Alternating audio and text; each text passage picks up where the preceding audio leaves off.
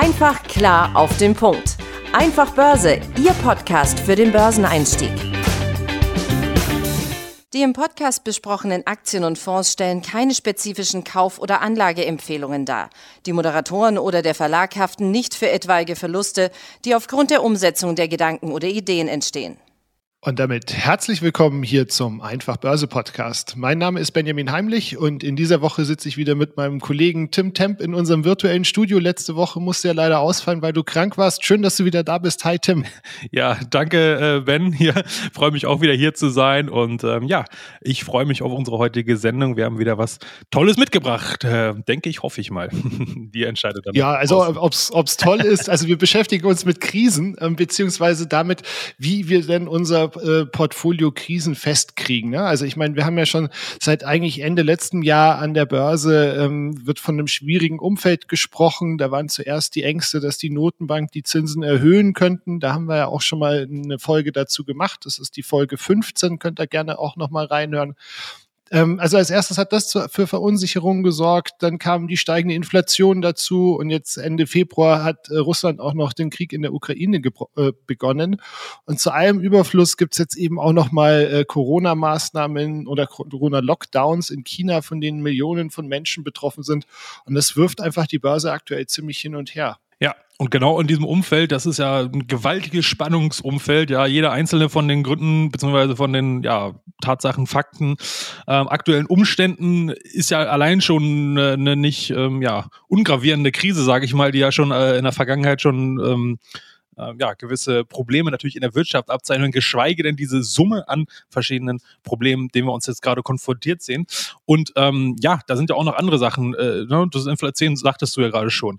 Ähm, und auch wir Privatanleger, ja, so beliebte Aktien wie Apple, Amazon, Nvidia und so weiter, die sind in den letzten Wochen auch ziemlich unter die Räder gekommen. Also jetzt nicht, weil sie permanent nur gefallen sind, äh, sondern da gab es ja durchaus wieder auch Steigerungen, aber sowohl das Fallen als auch Steigen war halt da halt sehr hohe Schwankungen und dadurch natürlich ja ziemlich hoher Stress bei den Anlegern und ziemlich schwierig, äh, dort einen Einstieg, Ausstieg zu finden oder das vielleicht auch irgendwie ein bisschen aktiver zu handeln. Ja, und darum soll es heute uns letztlich gehen. Was kann man in Phasen wie dieser machen? Ist natürlich eine einzigartige Situation, in der wir uns aktuell befinden. Nur Krisen gibt's ja immer wieder und am laufenden Band, ja. Also, ähm, und wir wollen natürlich hier in gewohnter, einfach Börsermanier euch hier ja möglichst allgemeingültige Tipps und Tricks mit an die Hand geben und, und Ideen, ähm, ja, mit der ihr solche Phasen dann in Zukunft hoffentlich dann ähm, ja, möglichst gut ähm, durchqueren könnt. Ganz genau. Und jetzt gibt es natürlich in der aktuellen Situation, so wie wir sie äh, momentan sehen, eben auch Gewinner. Wir hatten da ja auch schon mal im Podcast hier drüber gesprochen, eben Rheinmetall und Ölaktien und so weiter. Und ähm, als aufmerksame Zuhörer habt ihr natürlich mitbekommen, dass Tim und ich jetzt da nicht so die Riesenfans davon sind, mit, mit Waffenaktien und Co. Äh, praktisch Rendite einzufahren. Also haben wir uns mal hingesetzt und uns die Frage gestellt, welche Attribute müssen denn Unternehmen mitbringen, damit auch in Krisenzeiten wie jetzt eben die Aktie gut läuft. Ähm, da ist häufig die Rede von sogenannten defensiven Titeln und die zeichnen sich eben dadurch aus, dass sie weniger schwankungsanfällig sind. Damit passen sie auch ganz hervorragend in dieses, in dieses Buy-and-Hold-Ansatz, den wir hier auch schon öfter besprochen haben. Also die Aktie kaufen, lange halten. Ähm, die Kursanstiege fallen bei solchen Werten natürlich ähm, erheblich moderater aus, als das jetzt bei Wachstumsaktien ist. Allerdings ähm, wird das ganz häufig eben durch eine höhere Dividendenrendite und eben, wie ich gerade schon gesagt habe, die geringeren Kursschwankungen dann eben auch wettgemacht. Ja, ganz genau. Ne? Und ähm, ja, da muss man sich einfach, finde ich, erstmal so der erste Gedankengang, wenn man in die Richtung so vorsteht, so ähm, logischer Menschenverstand. Ja, was sind Dinge, Unternehmen, die auch in Krisenzeiten laufen, alles, was wir halt zwingend brauchen. Ja, tägliche Dinge des täglichen Bedarfs. Wir haben da gleich ein paar Beispiele Beispiele mitgebracht für die Branchen, ja, ähm, und die halt einfach konjunkturunabhängig sind, ja. Stichwort Essen, Nahrungsmittel, müssen wir jeden Tag mehrfach tun. Ähm, das ist so, so der Klassiker, der dann gegessen wird halt eben einfach immer. Und man sollte sich natürlich auch bei der Sache fragen, ähm, wie, wie sinnvoll halte ich das halt eben? Ja, will ich jetzt unbedingt hier äh, die Riesenrakete haben, Wachstumsaktie, wie die genannten Titel von, von Apple, Amazon und Co. Ja, äh, du sagtest, die kommen natürlich mit schönen Renditeerwartungen daher, aber heute auch eben mit hohen Schwankungen. Ähm, oder will ich lieber ein bisschen ruhiger schlafen und langsam und kontinuierlich halt eben wachsen, was halt eher dann eben diese defensiven Titel dort mit sich bringen. Ne? Und auch da wiederum der Klassiker, sei hier auch nochmal erwähnt, über verschiedene Branchen streuen, weil auch wenn diese ähm, ja, Branchen und Unternehmen, haben wir euch natürlich auch ein paar mitgebracht, ähm, in der Regel quasi immer Konjunktur haben, sind natürlich auch die unter gewissen Schwankungen und Rahmenbedingungen, in die eingebettet sind. Ja, also auch da ist wieder Streuen ganz klar ein toller Trumpf. Absolut. Und wenn man dann ein bisschen tiefer reingeht und sich die Unternehmen wirklich mal fundamental anschaut, dann sieht man eben ganz häufig, dass solche Werte eine niedrigere oder eine moderate Verschuldung haben und gleichzeitig eben in der Lage sind, ihre Cashflows ähm, kontinuierlich zu steigern. Also damit eben auch in Zeiten eines konjunkturellen Abschwungs weiter mehr Geld verdienen, was dann eben dazu führt, dass sie ähm, mit diesen frischen Mitteln äh, zusätzlich äh, in die Entwicklung neuer Produkte und Technologien investieren können. Wenn wir jetzt mal auf Branchen schauen, auf die solche äh, defensiven Attribute oder unzyklischen äh, Attribute zutreffen, Tim hat es gerade vorher schon angesprochen, das sind natürlich auf der einen Seite eben Nahrungsmittel, Getränke, aber eben auch Konsumgüter des täglichen Bedarfs, also alles, was man so täglich verbraucht. Wir hatten da ja auch in den früheren Folgen schon mal ähm, immer wieder drauf eingegangen, also sowas wie Procter Gamble oder sowas. Aber eben beispielsweise auch dieser ganze Bereich Pharma, Gesundheit oder eben Müllentsorgung, weil ähm, wenn ich auf der einen Seite das Shampoo verbrauche, muss ich auf der anderen Seite ja irgendwo die Verpackung wegkriegen. Ne? Ja, ganz genau, richtig. Und das kennen wir ja alle jetzt auch. Und Corona hat es, finde ich, das auch nochmal sehr deutlich jetzt äh, äh gezeigt gezeigt ist über die Jahre, auch der Bereich Telekommunikation. Also da ist jetzt nicht nur ähm, das Handy zum Telefonieren jetzt mit gemeint, sondern natürlich auch Internet. Ja? Also alles, was im weitesten Sinne unsere moderne digitale äh, Kommunikationsinfrastruktur am Leben hält, ähm, von ja, den Mobilfunkanbietern letztendlich, den Mastenbetreibern. Also da gibt es auch noch verschiedenste Unterkategorien, wenn man sich da ein bisschen ähm, eingraben möchte. Da kann man, kann man viel, viel ähm, Auswahl finden. Und äh, das ist natürlich auch extrem wichtig. Ja? Wir haben es jetzt gesehen, äh, Homeoffice und Co., äh, wenn da das Internet äh, nicht mitmacht. Ja, also das ist auch definitiv kritische Infrastruktur. Und obwohl das Internet ja in Deutschland zum Teil bescheiden ist im Gegensatz zu anderen westlichen Ländern, äh, sind wir zwingend darauf angewiesen, ja. Und ähm, die Unternehmen haben trotzdem sehr, sehr stabile Cashflows. Stichwort ähm, weitere Branche ist Versicherung, ja, im weitesten Sinne auch die sogenannten Rückversicherer, ähm, wo ja hauptsächlich dann Unternehmen oder größere Marktteilnehmer sich entsprechend gegen ja, beispielsweise Umweltrisiken oder wirtschaftliche Risiken absichern. Ja. Auch die natürlich, gerade in Krisenzeiten, ja, wenn ähm, das Feuer lodert sozusagen, ja, ähm, oder Umweltkatastrophen und so weiter häufen sich auch Stichwort Klimawandel, ja, der Bedarf steigt und steigt da auch kontinuierlich, ähm, weil halt einfach, ja, die Probleme, die Krisen äh, auf der Welt ähm, nicht weniger werden und auch die profitieren natürlich letztendlich davon, weil das halt auch eben versichert werden will. Das heißt, Nachfrage grundsätzlich steigt und die Prämien, wir sehen es auch, ähm, gerade so Natur, ähm, Naturschutzversicherung, ja, und auch Cyber äh, Security, auch da ähm, regen Zulauf, weil das halt immer größere Relevanz für die Unternehmen halt eben hat. Ne? Richtig. Wir können ihn nicht auslassen, also deswegen handeln wir ihn ganz kurz ab. Natürlich auch der Rüstungskonzern, auch der ist ähm, tatsächlich eher konjunkturunabhängig und hat ja tatsächlich eben, wie wir es gerade auch sehen, äh, extremen Zulauf oder extreme Nachfrage. Ähm, ein Thema, das ich gerne diskutieren würde mit dir, Tim, weil sie ja auch immer wieder hier äh, genannt werden, sind die Versorger. Ähm, also mir ist vollkommen klar, woher das Argument kommt. Ich möchte jetzt einfach nur mal in den Raum werfen, dass wenn man sich jetzt so zum Beispiel die, den politischen Willen gerade anschaut, eben gerade in, in Bezug auf erneuerbare Energien, dass das durchaus bei einigen Versorgern ähm, diese durchaus seit Jahrzehnten ja florierenden und tatsächlich konjunkturresistenten Geschäftsmodelle ja doch bis zu einem gewissen Grad auch ähm, herausgefordert werden. Ja, auf jeden Fall, ja. Und auch gerade hier in Deutschland, finde ich, haben wir gerade eine relativ spannende Situation oder nicht nur gerade, sondern auch gerade über die letzten Jahre immer mehr. Ja, ähm, vor ein paar Jahren hatte ja Angela Merkel, wo sie noch Bundeskanzlerin war, hier den groß den Atomausstieg äh, verkündet, nachdem dort in Fukushima in Japan halt diese Atomkrise ähm, dort mit dem Kraftwerk halt eben ähm, erneut aufgetreten ist. Ich meine, wir hatten es ja auch in Europa schon bei Tschernobyl. Ähm, ja, und dann sieht man einfach mal gleichzeitig und jetzt auch gerade wieder total in der aktuellen Krise, ja, ähm, Energie ist so wichtig für uns alle, ja, also Strom, Heizung und alles, was damit dranhängt. Äh, das ist einfach extrem wichtig. Das heißt, diese Aktien oder diese Branche wird nicht umsonst Witwenrente genannt, ja, das äh, habt ihr vielleicht schon mal gehört, den Begriff, aber gleichzeitig genau, dieses politische Risiko, weil halt eben das so eine kritische Infrastruktur ist, ist natürlich dort ähm, die Cashflows sozusagen relativ sicher, aber eben das politische Eingreifen äh, und ähm, ja, Reglementierung oder ähnliches viel, viel höher als bei den meisten anderen Branchen, die wir jetzt genannt haben, weil es halt eben so eine wichtige Infrastruktur ist. So, wie kann man jetzt sowas lösen? Weil ich meine, wenn man sich mal den ähm, Chartverlauf äh, oder den, den Verlauf der Aktien des äh, stellvertretenden RWE oder E.ON, den beiden großen Playern jetzt hier in Deutschland mal anguckt, ähm, die haben richtig, richtig geblutet, äh, als eben entsprechend dieser Atomanstieg dort angekündigt worden ist. Das heißt, dort sieht man Aus. auch, wie bitte? Ausstieg. Äh, Ausstieg, also, genau. Ausstieg. Entschuldigung, natürlich den Ausstieg. ähm, dort äh, angestoßen worden ist. Das heißt, ähm, dort muss man auch heftige Kursverluste verkraften. Ich meine, die haben sich jetzt zum Teil schon wieder ganz gut erholt. Aber dennoch, wie kann man dieses Problem lösen? Auch wieder streuen. Ja?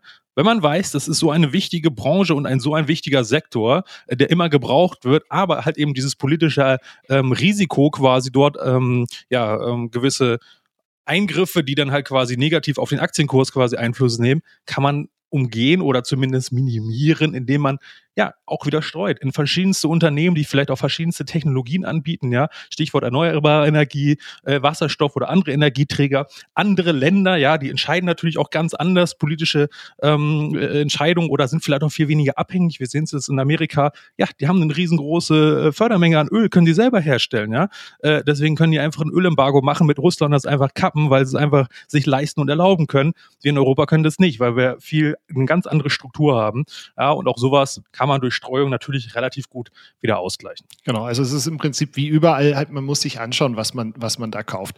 Äh, ähnliches gilt zum Beispiel auch für, für Immobilien. Also ich finde, äh, sie, hat, sie haben durchaus ihre Daseinsberechtigung, weil natürlich auch äh, wohnen wollen wir immer, selbst in wirtschaftlich schlechten Zeiten wollen wir ja nicht auf der Straße oder im Zelt wohnen.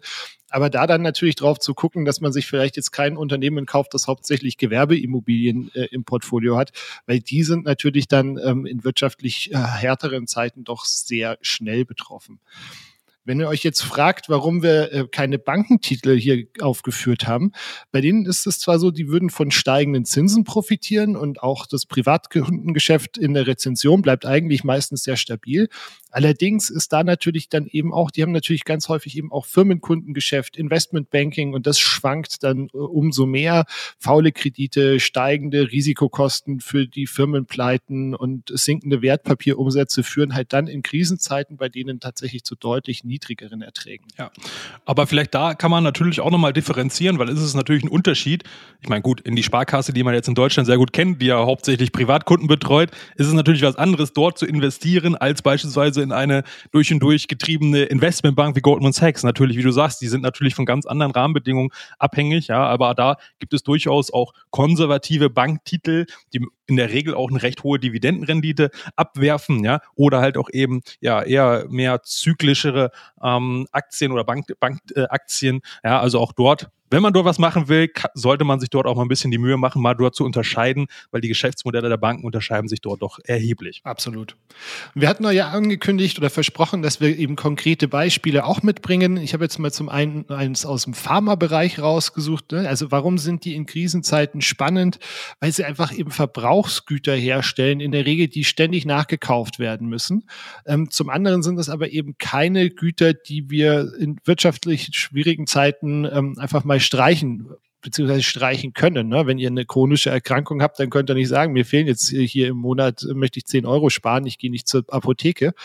Ähm, und gleichzeitig haben eben diese großen Konzerne ein sehr breites Portfolio und sind damit eben nicht abhängig von einzelnen Präparaten. Also mein Beispiel dafür, wie, wie ein einzelnes Präparat ein Unternehmen anschieben kann, ist natürlich BioNTech. Ähm, wenn man jetzt mal eben aber auf die großen Tanker schaut, zum Beispiel Johnson Johnson, wirklich auch keine Wachstumsrakete. Ja. Also letztes Jahr, äh, glaube ich, ein Umsatzwachstum von so um die 13 Prozent gehabt. Aber die Aktie läuft eben langsam, aber beständig nach oben. Und größere Einbrüche, also jetzt mal abgesehen vom Corona-Tief im, im März 2020, gibt's eigentlich in den letzten zehn Jahren kaum. Ähm, und tatsächlich, wenn sie mal ein bisschen schwankt und, und kleinere Korrekturen drin sind, dann sind die relativ schnell wieder ausgebügelt. Ähm, ich hatte gerade das Thema Corona-Impfstoff schon angesprochen. Also Johnson Johnson hat ja auch einen. Und da habe ich mal geguckt, also die haben 2021 2,4 Milliarden Dollar neuen Umsatz gemacht. Also den hatten sie vorher noch nicht. Ähm, Das Ganze hat aber tatsächlich nur äh, knapp fünf Prozent ähm, von der, von der Pharmasparte des Umsatzes ausgemacht. Und vom Konzernumsatz insgesamt waren es sogar nur drei Prozent. Also für Fantasie sorgt da dann eben auch nochmal, dass da möglicherweise eine Abspaltung oder eine Aufspaltung in den Pharma-Medizintechnik und in den Konsumgüterteil ist und der letztere soll dann eben nochmal als eigenständiges Unternehmen an die Börse gebracht werden. Aber das ist eben so ein Beispiel für so einen großen Tanker, der im Prinzip durch jegliche Marktphasen hindurch durchfährt. Ja, finde ich auch ein super Beispiel. Das kann man auch perfekt an einem Chart ablesen, ohne, dass man nicht wüsste, was jetzt in den letzten Wochen passiert ist. Ja, man sieht es dort ganz deutlich. Eigentlich Ende Februar Kriegsbeginn. Gut, da waren bei Johnson Johnson auch noch ein paar spezifische Nachrichten. Denen ging der Kurs ein bisschen runter.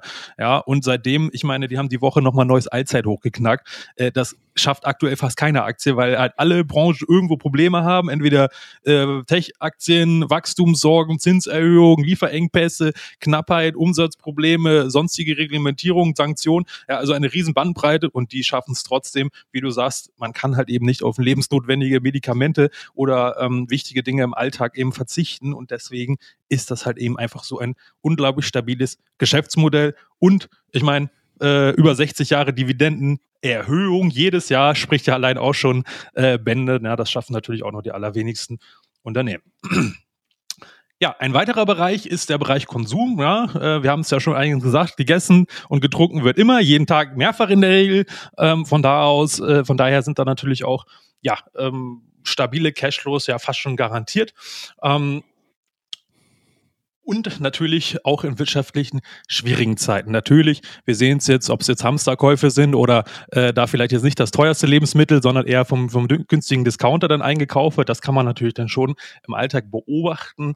Aber dennoch, wenn man dort quasi das berücksichtigt, ja, und jetzt nicht einen spezifischen Lebensmittelproduzenten zum Beispiel nimmt, sondern zum Beispiel eine Supermarktkette und am besten auch noch die einer der größten der Welt, ähm, ist nämlich Walmart, ja, aus Amerika, aber die sind nicht nur in Amerika aktiv, sondern auch noch in anderen Ländern, ähm, bauen auch immer mehr ihre Online-Aktivität aus. Ähm, deswegen haben wir euch das mal mitgebracht, weil Aldi und Lidl sind ja leider nicht börsennotiert. Ähm, das wären natürlich sonst, sonst auch tolle Unternehmen. Ja, so ein Walmart hat natürlich jetzt ähm, erstmal eine große Marktmacht, weil es halt eben sehr bekannt ist äh, und allein weltweit 2,3 Millionen Angestellte halt eben hat. Ähm, aber auch die können nicht beispielsweise jetzt die Inflation, die höheren Lebensmittelpreise und Rohstoffpreise nicht 100 Prozent, also nicht eins zu eins ähm, äh, in Lohnsteigerungen und Preiserhöhungen jetzt an ihre Mitarbeiter oder halt auch eben an äh, die Konsumenten weitergeben, aber halt eben doch zum erheblichen Teil, ja. Und das ähm, wiederum ist natürlich auch gut, dass sie dort nicht halt quasi im Negativen wirtschaften. Und so kommt da natürlich auch einiges an Umsatz zusammen. Ähm, wir haben ja mal eine Zahl mitgebracht. Letztes Jahr waren es gigantische 559 Milliarden Dollar und damit das umsatzstärkste Unternehmen der Welt. Ja, also allein das spricht ja auch schon mal allein dafür, wie hoch und wie wichtig das sozusagen ist, ähm, äh, wenn man solche Umsätze natürlich dort generieren kann. Genau. Und ich meine, du hattest es gerade schon angesprochen, ne? dadurch, dass die eben ein Discounter sind, sind die in Krisenzeiten eben auch durchaus für die Besserverdienenden ähm, attraktiv, weil dann sagt man, okay, komm, ähm, hier kann ich mir beim Einkauf jedes Mal irgendwie 20 Dollar sparen, dann gehe ich halt eben nicht mehr zu ähm, dem, dem Premium-Supermarkt, sondern eben zum Discounter. Und das zeigt sich eben tatsächlich auch in der Vergangenheit. Also die Walmart-Aktie hat deutlich bessere Performance in Krisenzeiten abgeliefert als zum Beispiel der S&P 500. Während der Rezension 2002 oder auch 2008 hat die äh, eine positive Rendite eingefahren, während eben der S&P eingebrochen ist und auch selbst im Corona-Tief das müsst ihr euch wirklich mal angucken. Schaut euch mal den Chart an, wo ihr eigentlich bei jedem Unternehmen Anfang 2020 ist so eine so eine Kerbe nach unten drin. Bei Walmart, wenn, wenn man den langfristigen Chart anguckt, dann ist die eigentlich kaum zu sehen. Eine weitere ähm, ja, Branche und auch natürlich mit einem passenden Unternehmen, die kommt jetzt auch mal aus Deutschland, denn wir haben ja natürlich auch tolle Unternehmen in Deutschland. Ähm, ja, ist erstmal die Versicherungsbranche. Wir hatten es eingangs schon bei der, bei der kurzen Branchenvorstellung erwähnt. Ähm, klar, Versicherungsaktien gelten irgendwie als langweilig, weil natürlich äh, wir uns jetzt nicht in der Regel so viel Lust haben, mit Altersvorsorge, Bausparen, Lebensversicherung und Co. jeden Tag rumzuschlagen. Und deswegen habe ich zumindest persönlich so gefühlt, äh, sind die meisten Aktien von solchen Unternehmen auch schon mit so ein bisschen negativen Touch bei den, bei den Anlegern belegt Warum das quasi aber eine gute Wahl sein kann, wollen wir uns natürlich jetzt hier mal am Beispiel der Allianz entsprechend anschauen.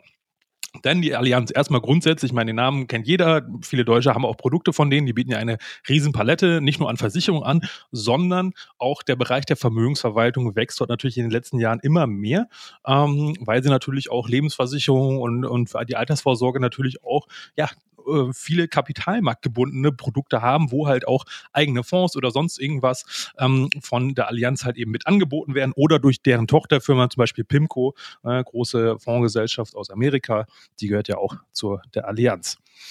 Ähm, Warum ist das jetzt aber trotzdem so stabil? Wir hatten es äh, schon gesagt, Stichwort Angst, Versicherungsbedarf steigt dort tendenziell. Das ist eher so eine psychologische Sache, aber auch ein ganz praktisches Beispiel. Ja, wenn ihr beispielsweise eine Lebensversicherung habt oder eine äh, Berufsunfähigkeitsversicherung habt und jetzt so wie aktuell, es gibt diverse Krisen, Inflation, vielleicht auch Kurzarbeit oder und so weiter und so weiter. Naja gut, aber die wenigsten werden jetzt auf die Idee kommen und sagen, oder denen geht's trotzdem noch ähm, quasi gut genug, dass sie jetzt nicht den allerletzten Notnagel sozusagen ähm, ja, verscherbeln müssen und zum Beispiel ihre Lebensversicherung dort kündigen, erhebliche Abschläge quasi dann natürlich hinnehmen müssen. Das werden auch die allerwenigsten tun. Ja? Also auch deswegen fließen dort weiterhin jeden Monat quasi die Raten halt ähm, in die Allianzversicherung rein. Ja, und das ist natürlich auch deswegen natürlich ja, ein, ein guter Stabilitätsanker, was auch eben entsprechend sich im Kursverlauf der Aktie halt eben widerspiegelt. Genau. Und dadurch, dass sie, wie Tim ja sagt, äh, eben auch sehr stark eben am Kapitalmarkt aktiv sind, äh, profitieren sie ja auch eben von, von steigenden Zinsen. Wenn die Anleihenrenditen steigen, äh, profitiert das Unternehmen auch, weil die eben sehr weit streuen und, und sehr ähm, agil da praktisch äh, ihre, ihre Kapital ähm, unter die Leute bringen können. Jetzt haben wir euch hier drei spannende Unternehmen mitgebracht. Ich hoffe, sie waren spannend. Ähm, es gibt auch nochmal, die Zahl drei wiederholt sich hier. Wir haben drei Social-Media-Kanäle, auf denen ihr uns finden könnt. Das ist zum einen YouTube, das ist ähm, TikTok und das ist Instagram. Schaut da gerne mal vorbei, wenn ihr nicht wieder eine Woche warten wollt, bis ihr uns hier hört. Und ähm, ich kann jetzt nur noch sagen, Tim, hat mir Spaß gemacht diese Woche, dass wir uns mal wieder gehört haben. Ich hoffe nächste Woche auch wieder nach Ostern. Und ähm, ja, dann freue ich mich. ich freue mich auch, Ben, und ich sag, äh, wir sehen uns und hören uns ziemlich sicher nächste Woche wieder. Ich wünsche euch allen da draußen jetzt auch erstmal schöne ähm, Osterfeiertage. Ähm, genießt die Zeit mal ein bisschen abseits der Börse und dann, wenn ihr mögt, nächste Woche wieder. Ich würde mich freuen. Bis dahin. Ciao. Ciao. Einfach klar auf den Punkt. Einfach Börse, Ihr Podcast für den Börseneinstieg.